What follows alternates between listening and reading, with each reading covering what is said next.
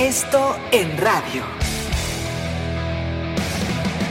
Esto, el diario de los deportistas. Amigos de ABC Radio, los saluda Salvador Aguilera, director del periódico Esto. Gran fin de semana a pesar del parón en la Liga MX por la fecha FIFA. México se impuso de manera contundente a Estados Unidos 3-0 y este martes tendrá su segundo amistoso ahora contra Argentina. Pero no todo fue fútbol. En el tenis Rafael Nadal se coronó en el US Open y está un título de Gran Slam para alcanzar a Roger Federer. En la Fórmula 1, gran carrera del Checo Pérez para terminar séptimo en el Gran Premio de Italia. El primer lugar fue para el joven piloto italiano Charles Leclerc, piloto de Ferrari que antes había ganado en Bélgica y ligó su segundo éxito con tan solo 21 años. El mexicano volvió a sumar puntos de manera consecutiva en esta temporada.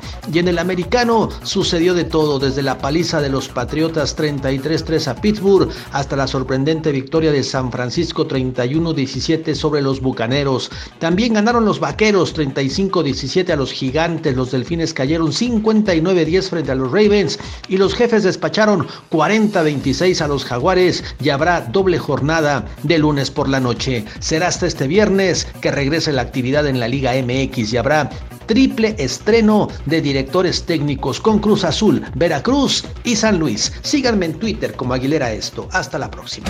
Esto en radio.